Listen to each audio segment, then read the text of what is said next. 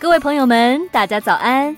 最近很多听众投稿分享，发现上班时脑袋容易突然放空，开会途中经常恍神，有听众 email 还记错人。今天主播替大家解答是怎么回事？其实只是早餐吃错了。没错，因为传统早餐多为淀粉，吃完容易昏昏欲睡。我跟大家推荐统一阳光高纤豆浆系列，植物性蛋白质提供能量，膳食纤维带来饱足感。像主播我每天都会喝一杯，超商都能买到，真的很方便，可以很快喝完，马上投入工作中。想要上班有好表现，秘诀就是早餐吃得健康。一天关键在早餐，早餐关键在统一阳光。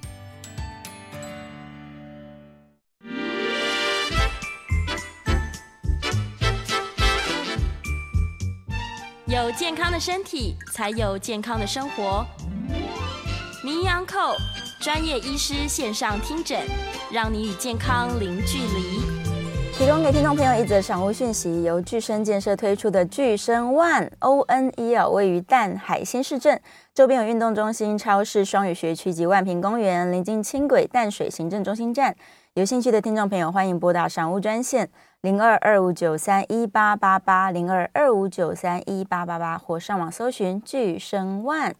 好，欢迎来到 FM 九八点一九八新闻台。你现在所收听的节目是星期一到星期五早上十一点播出的《名央扣》，我是主持人要李诗诗。今天我们的节目呢，正在九八新闻台的 YouTube 频道直播当中，欢迎大家可以打开你的 A APP，打开你的 YouTube，来到我们的这个直播现场。怎么找到呢？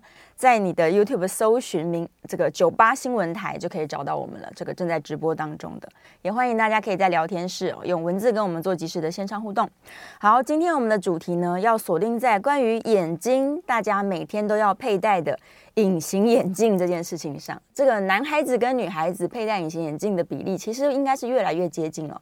以前可能会觉得说，爱漂亮的人才戴隐形眼镜，但也许有的有的人的状况是医生吩咐他说，哎，戴隐形眼镜可能。对你的视力矫正比较有好的帮助，但是呢，随着这么多年来啊，大家可能从小佩戴到大，这么多年来，大家有没有去注意到说，哎，隐形眼镜在这些年之间有没有什么更新的变化？是不是在材质上面啊，这个含水啊，啊这个含氧量啊，甚至是有没有更新的方式？像最近很多人选择用镭射手术来矫正他的视力。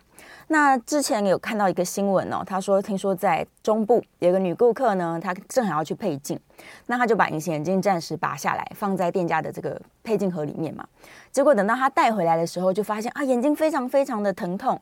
原来是店家把这个里面的生理食盐水放错了，放成了这个工业用的酒精，那导致她眼睛被这个化学。物质强烈的灼伤，然后视力呢就急速的退化了，而且剩下可能不到零点零四左右哦，接近接近要失明的状况。那这样的状况呢，如果我们在家里面不小心加错了里面的液体，是不是也会造成眼睛严重的伤害？所以今天我们就要来好好来来讨论一下关于这个隐形眼镜的问题哦。近视需要矫正这件事情，我们可能从求学时期非常非常年纪小，国小就要面对这个状况。那有的家长呢会选择说，我们先来点一些眼药水吧，也许这个眼药水点一点，我的近视就不会慢慢的加深了。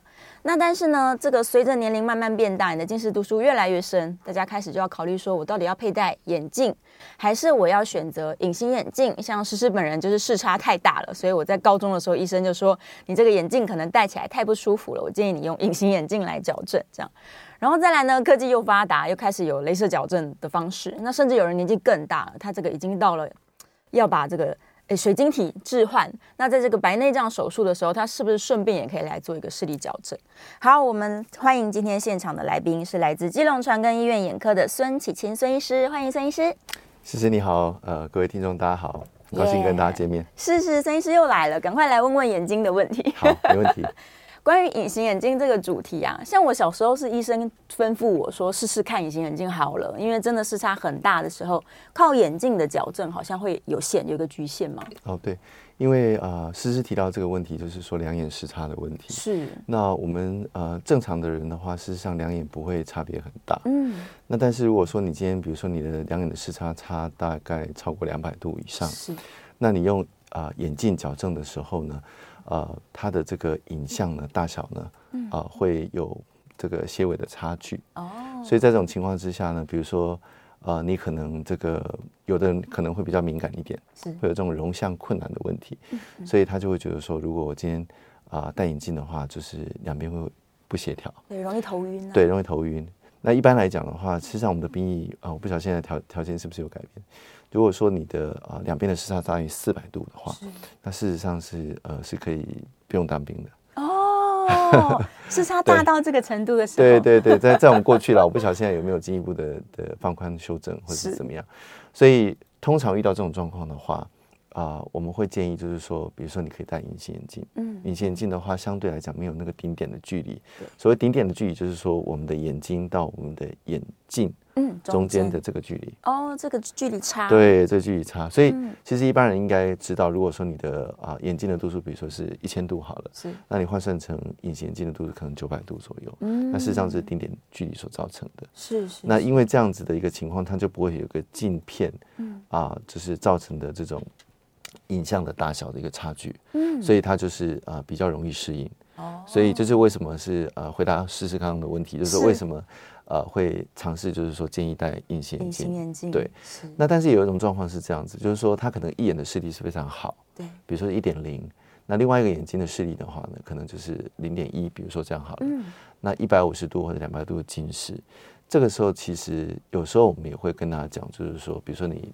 啊、呃，如果是小朋友，对，我们说那那个眼镜就是戴呃点这个呃散瞳剂，对，然后呢就是说呃控制它度数，不要让它增加，嗯、不要让两边差别很大。是，那其实平常不用戴眼镜，它还是看得到。哦，所以也不见得说呃需要就是。呃，佩戴隐形眼镜，对，因为我们知道戴隐形眼镜也是会有一些问题。没错，没错，对，是。但是在小朋友的视力矫正上面，有时候是不是会让他夜间佩戴硬式的隐形眼镜？哦，这个是所谓的角呃，所谓的这个角膜塑形哦，是角膜塑形。对，那这是另外一个议题了。是是，就说呃，现在有很多所谓这种这种呃，就是液态型的这种角膜塑形片，嗯、然后它的原理就是呃，就是晚上佩戴的时候，嗯、然后利用这个呃硬式眼。隐形眼镜的啊，这样子的一个呃效果，对，去压迫我们的角膜。嗯，那当然这是必须要呃非常有经验的医师，是。啊，眼科医师，然后去验配，因为包括它的大小，嗯，包括它的弧度、透氧各方面，还有本身你是不是适合做？哦，有人不适合。对，那有人就是说，比如说他一开始他说近视，他就要做。其实我觉得倒也不需要呃这么的积极。嗯，如果一般来讲的话，你的度数，比如说你。呃，正常我们这样讲，正常比如说你在国小的时候呢，假设你有近视，嗯、你都不去管它，你的近视度数可能会一年增加，比如说七十五度到一百度，嗯，国中可能五十到七十五，高中可能也许就是二十五到五十，每一年这样在增加。是如果你超过了每一年的增加的这样的一个弧度的话，嗯，好，这样的一个一个一个进展的一个速度的话。那这个时候我们会建议说，你可以试试看哦。对，速度太快的时候，速度太快的时候，因为平常我们可能还是呃以一个比较就是说，比如说点药啦，嗯，或者是说佩戴眼镜啦，是，对，因为毕竟这个也是要花费用嘛，嗯嗯，对。不过很多。我觉得我知道很多小朋友，他们可能会觉得说，哇，那个某某同学可能戴了隔天早上就是完全不用戴眼镜，他看得很清楚，很开心这样。对，那不可讳言，我们还是在临床上还是会看到有一些因为照顾不好，嗯，或者是佩戴的习惯不佳等等造成的一些问题，所以这个部分啊、呃，当然就是要啊进一步的来寻求这个专业的协助。是是，因为你毕竟是把一个东西贴到眼睛上面，对，而且又戴着睡觉，是对。我们知道说，其实刚。不好意思，我有点有点晚到。嗯，那刚刚那个诗诗就有提到，就是说，其实戴隐形眼镜的问题就是，你要知道它是戴在服贴在我们的角膜上面。对。那呃，我们的角膜前面就是一层泪液。嗯。所以其实如果说你的本身眼睛比较干，或者是你在晚上的时候，我们知道晚上呃组织事实上都需要氧气的供应。哦。可是你的晚上可能会有这种比较呃氧气供应比较不足的这样的一个问题。小朋友当然是比较没有问题。那如果说你又呃虐待你自己的眼睛，像我常看到临床上有一些这个这个十七八岁的的的的的女生，非常的爱漂亮，然后哎戴着这个隐隐形眼镜就就是戴着睡觉啦，很多人就是没有拔掉啦，或者是怎么样，嗯、这这各方面其实因为照顾的关系呃引起的一些角膜或结膜的发炎，甚至严重造成这种角膜溃疡的情况，这个就非常可惜。是是是，对。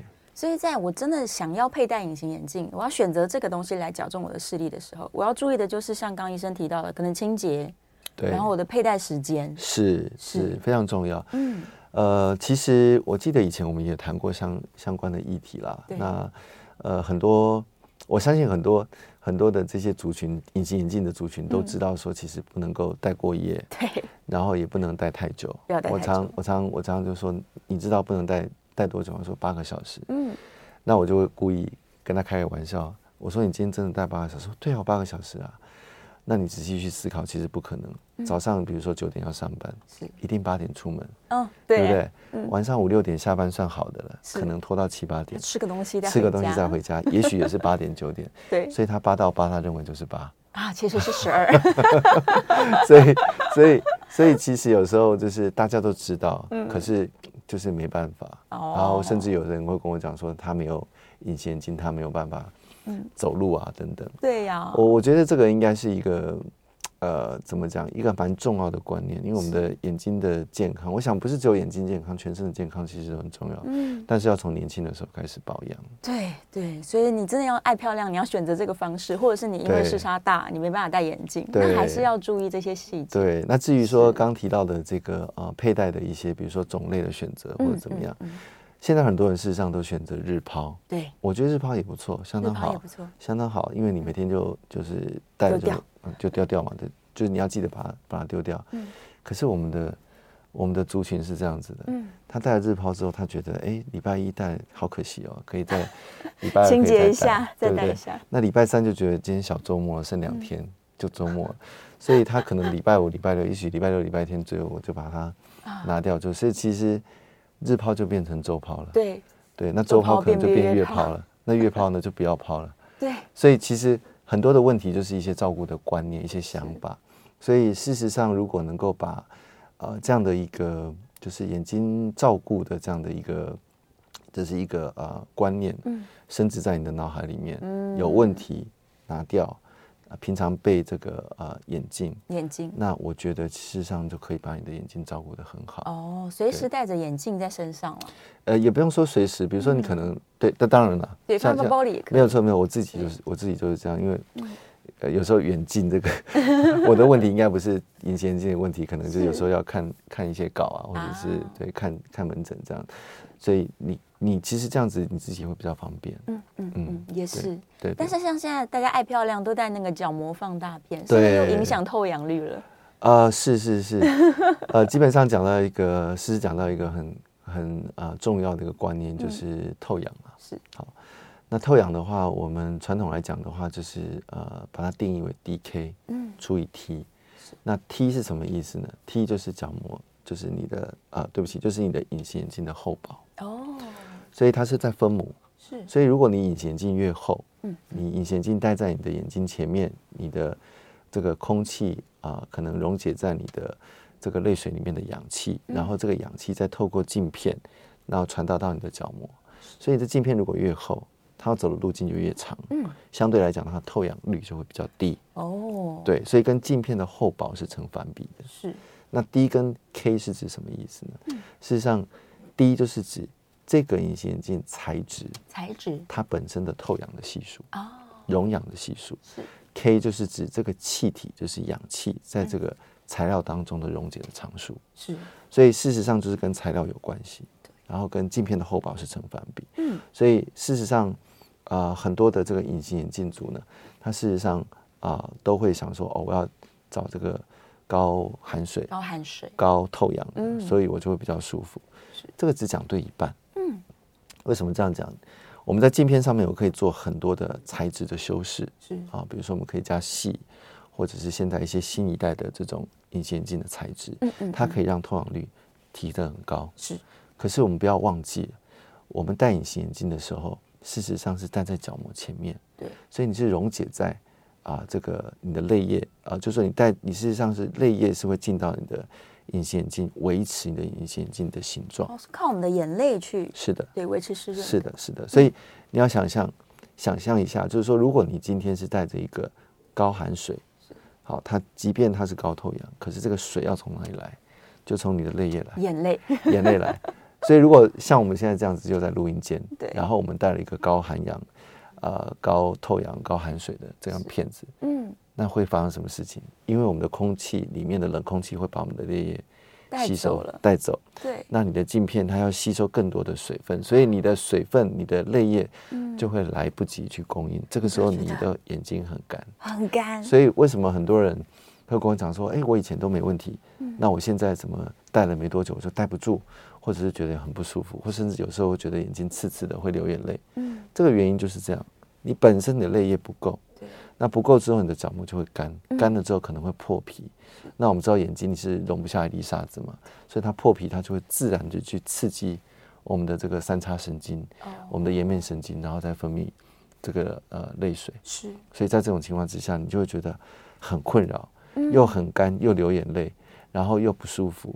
那原因就是这个样子，所以其实我们在选择材质的时候，其实很多人认为说我我戴个戴个隐形眼镜就是很简单嘛，我就是随便去买个 A 厂牌 B 弧度，对啊，那不行就换 C 厂牌 D 弧度。是，事实上这样的观念是不对的，啊，一定要给眼科医师，然后详细的去做一些评估，然后去看你到底适合用什么样的一个镜片。嗯，那刚刚有提到一点，就是这种呃这种。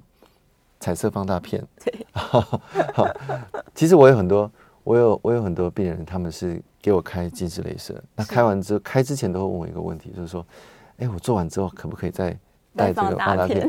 我是说你做完了，你为什么戴放大片？然后放大，然后他们就说，医生你太不了解，太不了解我们了。对对，然后我我现在慢慢慢慢了解，就是说，哦，原来他们是想要更更漂亮。对，我觉得这个是无可厚非。但是弧度会改变，所以呃，基本上你在带这个片子的时候，还是还是选择适合的弧度，这是 OK 的。嗯。可是我要提醒的一点就是说，很多人可能会去啊、呃，不管是海外的邮购啦，或者是就是随便买啦。对。这种第一个就是说有没有卫生主管机关的许可？嗯。第二个就是说，事实上这些彩色片等等，它事实上是一个我们讲 coating 啊，它就是。呃，涂涂层的一个一个技术，这个技术是不是真的做的非常完整？嗯、这个色素会不会呃溶解？可能就带给你的眼睛更多的刺激。是、哦，所以这个部分真的我们还是要去呼吁了，就是说你要选择就是呃这个完全合法的，好进口的这个厂商就是贩卖的，嗯、然后有信誉的大厂。是，那另外一个就是说啊、呃，你也确定它的制程。等等没有问题，嗯，我想这个部分还是要呼吁了。爱漂亮，我觉得是每个人的天性，但是不要因为爱漂亮付出了代价，这个就比较可惜一点。所以，假如他真的就是一定要带着放大片，那建议他就是要定期回诊去监测一下。对，还是要还是要看一下，还是要看一下，看一下健不健康。嗯，对对对对，不要等到有问题了挂急诊了。对呀，我自己也是有时候就是不小心带过夜，还真的是需要挂眼科的急诊。对对对对，这个真的带过夜真的是非常麻烦，很恐怖。对，因为它的它里面是含水，是。那事实上，我们的细菌呢，很容易呢，啊，就是跟这些水分的东西、蛋白，而且你一个晚上的话，你会蛋白会分泌，你泪会有一些眼屎啊等等。那事实上分泌它就很容易，就是呃，借着这样的一个途径呢，就是造成我们的。眼睛的感染是。这个就非常非常可惜了，很恐怖的。是对我跟大家分享一下那个病况，是你整个眼睛都是红色的，红的对，而且视力会变得很差，很差，对对，几乎看不到，快要瞎掉了。是 是是是是。所以有时候我们看病人的时候，我们就会跟他说：“哎，你以前一定戴着过夜或者怎么样？”他说：“你怎么会知道？”我说：“其实很简单，就看你的角膜上面都是一些伤口结疤。”对，嗯，对，受伤了被自己弄的。对，所以说有些人戴了很多年之后，他的眼球上面会有很多小血管跑过来。哦，对，这是另外一个问题。其实我们刚刚就讲嘛，如果你今天你的隐形眼镜是戴在你的角膜前面，嗯嗯，那我们的角膜是需要呼吸的，它是需要氧气的。可是它氧气从哪里来？角膜没有血管。嗯，OK，角膜有血管就糟糕了。好，就跟糖尿病视网膜病变一样，你视网膜上面有新生血管，你的视力会很差。是，角膜是很清澈透明的，所以它上面没有血管，那它的氧气来源就只有两个。嗯，那第应该严格讲有三个，第一个就是直接透过空气当中的氧气，氧分压二十点九，直接就是溶解在我们的液泪液里面。是。第二个就是从前房里面，这前房利用扩散的一些效果，把一些氧气啦、养分啦，就是传达到我们的角膜。第三个其实是最不得已的，就是旁边的血管，是眼白的血管。所以你戴隐形眼镜久了之后，为什么眼睛会很红？因为隐形眼镜本身阻绝了空气的氧，直接去给我们的角膜这个支援这个氧氧气。是。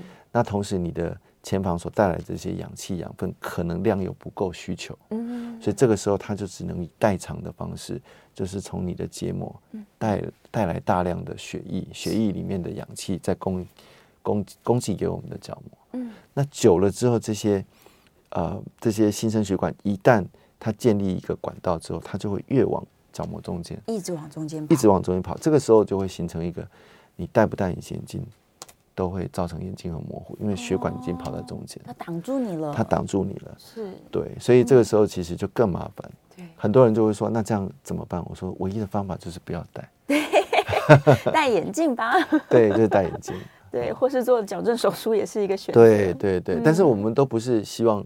是这个样子啊，我们希望是你的角膜是很健康的。对，那我们也希望说爱美，然后又不希望做手术的，呃，这些族群能够好好的保护你的眼睛，然后延长你佩戴的寿命。嗯，对呀，所以这个节目很重要，赶快呼吁大家，你要戴隐形眼镜要注意一些问题。是的，是的。然后也有人提出来说，他真的后来戴不住了，他可能再也不能戴隐形眼镜。是，那原因到底是什么？是因为长期缺氧吗？嗯，这个问题很好哈。比如说我们接续刚刚讲的。你今天戴了隐形眼镜造成的这个新生血管，嗯，然后因为你不戴，是。它会退，慢慢退掉，它会慢慢退掉，嗯，退掉之后，因为你的角膜已经被建立这样一个管道一个途径，是，而且你已经有这种缺氧的这样一个问题，这时候如果啊，呃，你没有改变，比如说你佩戴的习惯，嗯，或者是有些人就说，那我戴硬式隐形眼镜好不好？对如果你可以改戴硬式眼镜，其实很好，为什么？嗯，硬式隐形眼镜跟软式，很多人就说。啊，我不要戴硬式隐形眼镜，很不舒服。我常常跟跟跟学生讲，我说啊，这个人之常情嘛，吃软不吃硬。没错，开玩笑。但是但是就是说，因为你的硬式隐形眼镜本身比较小，嗯，所以事实上它在你眼睛眨的时候，它会上下带动。那个带动的时候，你的泪液可以可以进去。嗯，所以其实一般来说，戴软式隐形眼镜。跟戴硬式隐形眼镜，硬式隐形眼镜的气体的交换的速率，会是软式隐形眼镜的大概至少五倍哦，很高哎，很高。是，所以这时候如果你本身有缺氧的问题，嗯，你如果改戴硬式隐形眼镜，那你相对来讲，你的对你的角膜会比较友善，比较健康一点，会比较健康一点。是，但是如果反过来，你没有去改变你的佩戴的习惯、时间、保养等等各方面，我们刚刚前面所提到的这些问题的时候，其实你就会形成你在戴。那一样的问题又发生，然后又会更快，然后更不舒服，所以他就完全就戴不住。嗯，所以我我我的门诊很多来嗯来找我手术的的的这些族群，事实上都是隐形眼镜没有办法戴。对，那可能到最后他就觉得说哇，真的不行了，四十几岁，嗯，然后又觉得说啊，我要戴戴隐形眼镜又戴不住，因为老花的问题又出来。对，那觉得隐。这个这个手术可以一劳永逸。事实上，你四十几岁也有四十几岁的问题，比如说我们讲老花的问题，讲我们本身健康的问题等等。是是是是。好，这个我们等一下广告回来继续来探讨一下好了。究竟四十几岁你要老花了，然后你要等到六十岁再来做这个白内障吗？对，我们稍微休息一下，进一段广告，广告之后马上回来。回到 FM 九八点一九八新闻台，你现在所收听的节目是《名医央叩》，我是主持人药理诗诗，欢迎我们今天的来宾。基隆长庚医院眼科的孙启谦孙医师，欢迎。谢谢诗诗，谢谢大家。好，回来了。这个眼睛真的是灵魂之窗，哪一天你要失去视力的时候啊，对我这个经过一次急性的结膜发炎，我已经太紧张了。对呀、啊，对呀、啊，对呀、啊。对 呀、啊，我们继续来问一些大家常常这个对隐形眼镜的迷思好了。例如，他要去游泳池，嗯，他是要戴着隐形眼镜再戴蛙镜吗？还是其实不建议这么做？其实不建议这么做。是，对。呃，游泳池啦，或者是呃温泉啦，嗯、其实我们都不建议这么做。或者是你真的要这么做，嗯、就是日抛啊。对，假设你今天就觉得说，啊，我就是反正我就是戴着，然后我我就是呃之后我就戴眼镜，对，那就日抛。嗯，可是还是不建议，就是比如说你在温泉里面，就是呃直接让那个温泉的这些水啊，直接去接触到你的的眼睛。哦我记得啊、呃，很久之前，大概大概也有十年以上，呃，一个大大学大学男生，就是他就是跟我讲说，他去去呃洗温泉，是，那洗温泉之后，他后来眼睛就痛就不舒服。那后来后来看了很多医生，然后到我们这边来，我们才发现他实际上是阿米巴。哦，天哪！嗯，是阿米巴。阿米巴是非常，但现在有有有一些药了，但是还是要去早期的去诊断。对对，那个就还好有救回来。可是就是说，如果有这样的一个一个状况的话，我想一定不是大家乐见的。是，所以。我是觉得应该是这样子，嗯、最好是不要戴了。最好是不要戴了。这个也许挖镜可以矫正度数的，对对对对，就买一个。对，也许好一些。泡温泉的话呢，就就算了，就算了，对对，就不要戴隐形眼镜了，戴着眼镜吧，也是一个选择。是。那再来，大家有那种揉眼睛的习惯啊？如果我今天戴着隐形眼镜，我又在揉眼睛，我是不是加剧这件事情变得更糟糕？呃，所以诗诗的意思是说眼睛会更不舒服吗？还是就是对，因为揉眼睛其实本身对眼睛就已经是个错误习惯了。那我如果是隐形眼镜族，我又那么爱揉，我会不会带动它伤害我角膜更多？嗯，OK，这是有可能的，是，这是有可能，因为我们知道说隐形眼镜再怎么样服帖，它毕竟还是一个异物，是，它不是我们自己啊身体里面的东西。嗯，所以事实上戴隐形眼镜啊久了呢，事实上呃是会引起所谓的这种聚氯泡结膜炎。哦，好，就是说它你会看到这个眼白那个下面的地方呢，会有一颗一颗大大的滤泡，那事实上就是一个异物的反应。嗯，那如果本身这样就会引起痒，对，所以如果你又去揉它，这个情况就雪上加霜。是，那另外有有有两点，我们也是要特别去提醒，比如说。你本身就有过敏，嗯，加下去揉眼睛的话，有时候有些我们在临床上常常会看到那种所谓的圆锥角膜的患者，哦，很多跟这个会有关系，是是，所以我们还是不建议去揉，嗯，因为揉眼睛本身它会让一些呃细胞会活化，哦，比如说肥大细胞它会活化，活化之后它会释放出一些这种发炎的物质，它会进一步去伤害我们的角膜，所以它更肿了，对对呀，对，那有些人就是说，就是我我刚刚讲，就是比如说你今天。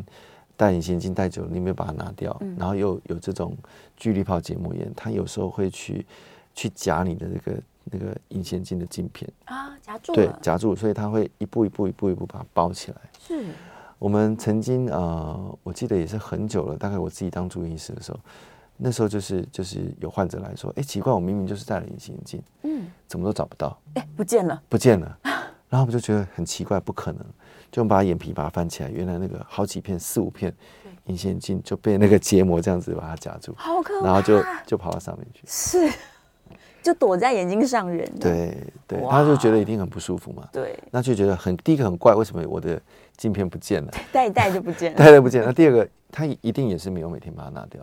哦，对。那第二个就是觉得说，哎，奇怪了，怎么眼睛还是很不舒服？是。那我们把它仔细看。哦，原来是有这样的一个情况。哇，大家的问题真的是这个都是这个其实都是在临床上是真实看到的。对对，对，所以 能丢掉丢掉。这清洁这件事情还是很困难，所以刚刚医生才会说你真的要戴，我们建议日抛最好。日抛，如果这样就日抛。就是我想现在人很多人，他的成本也会越来越低了。是。那我相信也是越来越普及，所以很多事情，如果你真的是懒得去保养的话，那那就选择对你比较眼睛比较。比较友善的，对对，健康一点的健康一点的方式，是是对，对，我们刚刚提到了，假如说你四十几岁，你眼睛眼镜戴不住了，你又不能戴眼镜，可能也真的成像有问题，不舒服。那我今天要来考虑要不要做镭射手术的时候，我考虑的层面很复杂，哎，我又有近视，又有散光，可能又有老花，这样能够镭射吗？嗯、呃，其实我受很多的那个节目的访问的时候，都会被问到这一题。没错，就是其实。很多他会戴隐形眼镜戴很久的，比如说戴个二十年，他可能从十几二十岁开始戴，那他的二十几年可能四十二、四十三，嗯，那我觉得都还很年轻了，都还很年轻，可是他们就开始有困扰了，因为就是说，呃。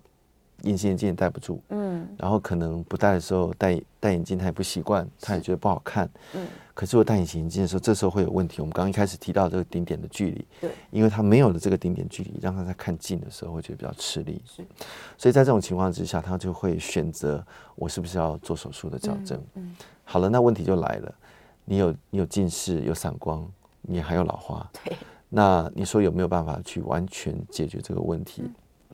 这是一个大的问题。是，我们现在传统上，如果说真的要，呃，去做这个手术，把你的度数完全矫正，然后完全没有，呃，这个老化的问题，我觉得这是不太可能的。哦、嗯。那所以你一定要考虑是保留度数。是。啊，我们讲这种单眼式的这样一个方式，可能一眼呃比较倾向于全部矫正，另外一个眼睛留个度数，嗯差距不要在一百，不要超过一百五十度，或者是说两边都可能各留个五十度，嗯七十五度，看你的年纪，然后来保留一点点可以看近的。这样子的能力，但是这个都不是长久之计，因为之后你的眼睛还是慢慢的会老化，你的老化度数还是会增加。只是说你一开始刚开完的时候，你可能会觉得冲击不会那么大。那当然也有一些新的啊，这种这种矫正的一些方式啊，在角膜上面做一些不同的啊，利用一些相差的原理去做矫正，这个也是我想越来越多的这样一个方式，还是要去看它的这个。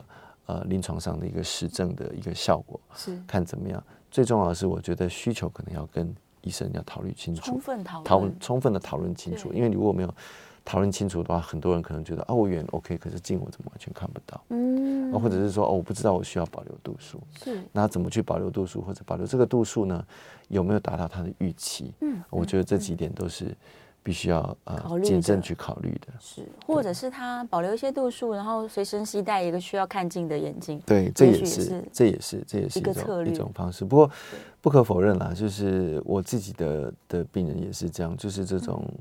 熟龄族的，嗯。啊，这样的这样的一个族群，然后呃，有做手术的这样的需求是越来越多，越来越多了。对。对啊，大家都在考虑这个问题，因为刚好他们现在的年纪落在小时候就开始戴隐形眼镜，现在戴不出来。对对对对对对对，没错没错。然后像我自己爸爸也在问说，他现在要刚好做那个水晶体的置换嘛，嗯，他也在考虑我是不是干脆把这个视力一次矫正回来，嗯，对，也有机会我在这个时刻把它弄回来嘛。是呃，很多人呢可能就是。我刚刚讲，比如说四五十岁，嗯、然后呃，近视度数甚至还会再增加。嗯，那为什么会增加？其实这个时候就是因为它可能是有白内障的问题。哦、排除这种所谓的恶性的近视，视网膜不断的退化的这样的病人的话，有可能就是白内障在增加。嗯，所以这个时候他适不适合做做近视雷射呢？事实上，答案是不太合适的。哦，因为你做了角膜的手术之后，如果你之后你的水晶体还要再做白内障的手术，嗯。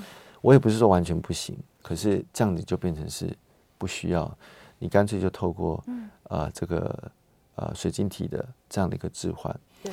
那但是这个实际上也是要考量了，也不是说呃就是你知道白内障就需要做手术。嗯。啊，我我我也会有一些患者来说，哎，某某人某某医生跟他讲白内障，他觉得白内障就要拿掉。对。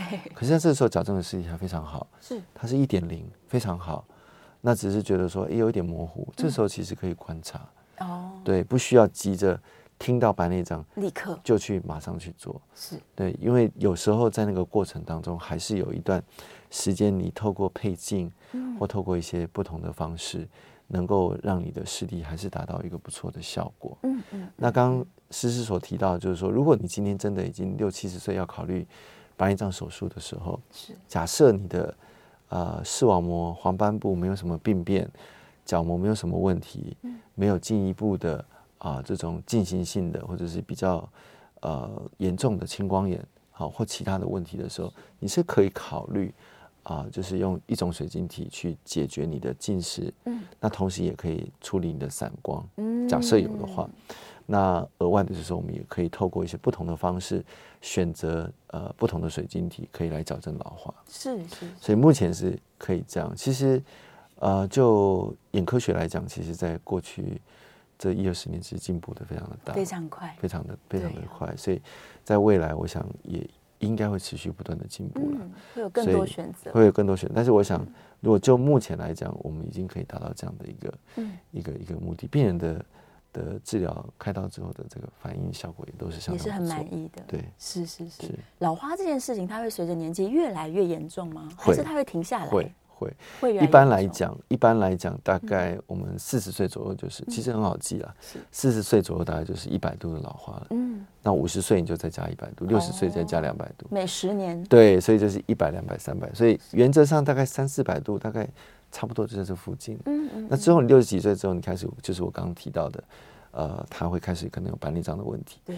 那白内障很有趣，它反而会增加我们的折射系数。是。所以其实有些人呢，啊、呃，会觉得说，哎，我以前有老花，我怎么现在没老花？好了。他觉得他返老还童。对。那事实上这个是一个假象。哦。因为他的水晶体的折射系数增加，嗯，所以会让他近的部分觉得看得比较清楚。是，所以在白内障进展的过程当中呢，反而会觉得近看得清楚。对，远一样模糊的时候，不要太高兴。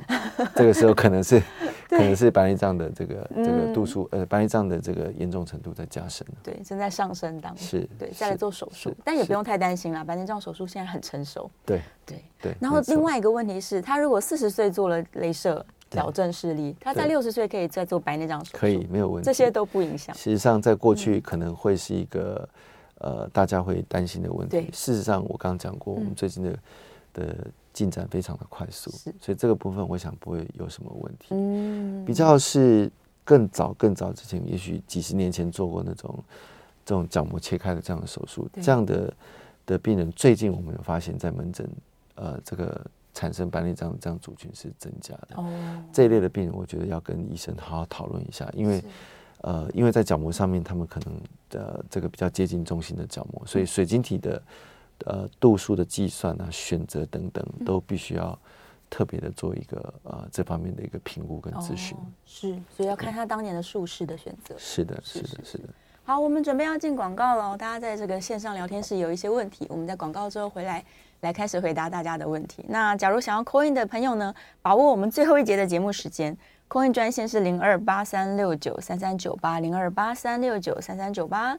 如果你也有跟我们今天主题相关的隐形眼镜的使用问题，或者是视力矫正相关的一些疑问的话，欢迎大家可以 call in 进来。好了，我们准备进广告，广告之后精彩节目马上回来。回到 FM 九八点一九八新闻台，你现在所收听的节目是《名医央叩》，我是主持人药理诗诗。我们再次欢迎今天现场的来宾，基隆长庚医院眼科的孙启清孙医师，欢迎。谢谢。好，回来了，别忘了电话现在是开放 call in 的，赶快掌握最后十分钟。电话是零二八三六九三三九八。好，我来看一下我们线上有没有问题可以来回答他。他说成年后理论上近视不要再加深了，但是结果哎，它下降了呢。那这个下降是因为老花的关系产生的吗？对，好，其实呃，那个这个这个问题，其实我自己我自己也有也有这样的状况了。哦，是，因为我在年轻的时候，大概是近视度数大概是一百七十五，就接近两百。嗯。那其实我最近在在量的时候，我的度数事实上是是减少的哦，甚至就五十七十五度，几几乎没有近视。就就是说，其实我我看这样，平常这样看是没问题。是，那的确有可能是跟你就是说，因为你年轻的时候你的睫状力、睫状肌的的这个用力会比较明显，是，所以你打出来的度数可能会偏增加。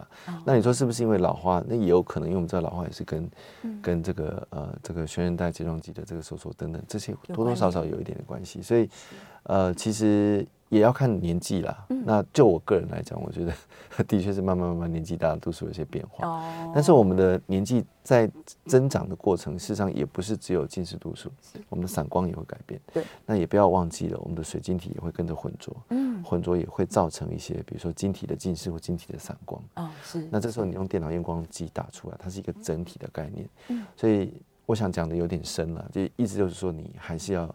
去评估看看到底是什么问题哦，不一定就是原本的状况，对，它一直在变化，对，一直在变化。那度数，我们的眼镜度数也要随时改变喽。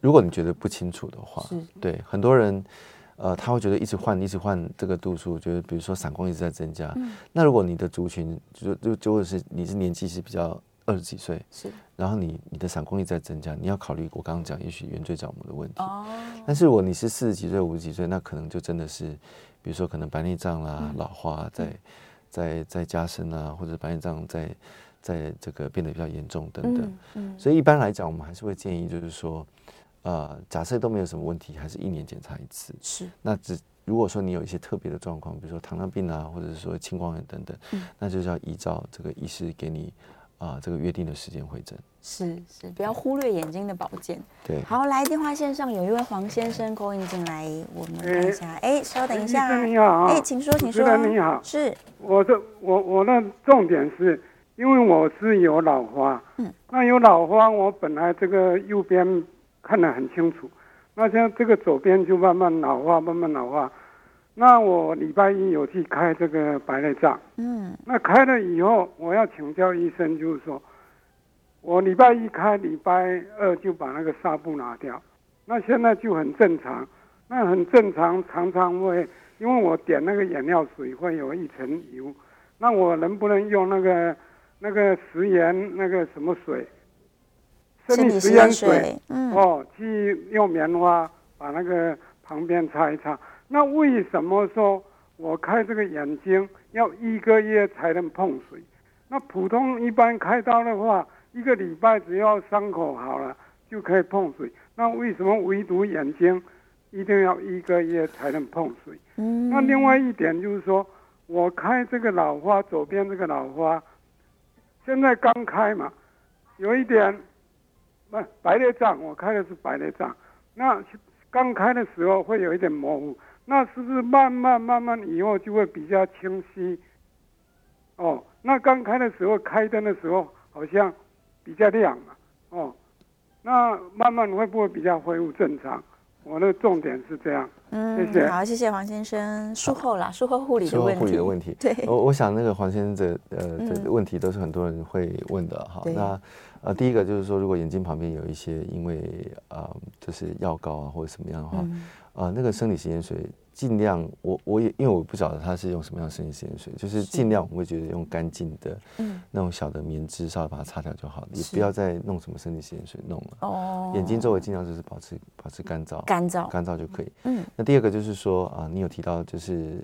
一个月才能碰水，一个月碰水，我觉得是谨慎啊。帮你开刀的医生一定很谨慎，希望这手术是完美的。是。那当然，一般来讲，如果说真的怕感染的话，一个月呢还是高危险期了。嗯。所以我觉得还是听医生的嘱咐，尤其你水里面有时候也很脏嘛，就像我刚刚讲的。对呀。我就是怕感染。对。嗯。那开完刀之后视力会有一点点变动，这个都正常。正常的。通常病人在第一天会最高兴。哦，很亮。啊，对。然后一个礼拜就是说，哎啊，怎么差一点呢？哎，然后就说，哎。哎，我上次零点九，为什么这次零点八？是，我就说那个没有关系，嗯，就跟你不同的时间量血压可能不一样啊，心跳也不一样，有点浮动。眼睛当然不会差那么多啦，但是有时候比如说你点个药啦，或者是说你昨天没有睡好啦，或者是怎么样啦，这些都有可能，是，所以不要太介意。突然间变差，可能要小心啊，对，突然间的。但这一点点的差别，那是很正常的。是是是是是，不要太担心，不用太担心。好，再来电话线上，林先生，林先生请说。先生您好，好，我有两个问题请教您哈，因为我本身是有这个脑型麻痹合并这个这个视差超过五百度了哈，然后我原本在求医的医师，他是有这个小儿眼科专业的医师定期的在帮我做检查，因为他另有高就以后呢，我现在要寻找新的医师来帮我做定期检查。那依您专业眼科医师的立场而言，我是不是还是要找小儿眼科专业的医师来帮我做检查，可能比较好？其实我现在已经是成年人了，这是第一个问题啊。嗯。第二个问题是说，哎，我这想请教的是说，这个我们白内障开完以后啊，那个水晶体的后囊袋，其实它也有可能造成二次的眼睛的混浊啊。当然，它是可以借由镭射把它打掉就好。那我想请教的问题是说。那我们第一次开的时候，为什么医师不会想说一次就把它拿掉呢？免得他再去开第二次。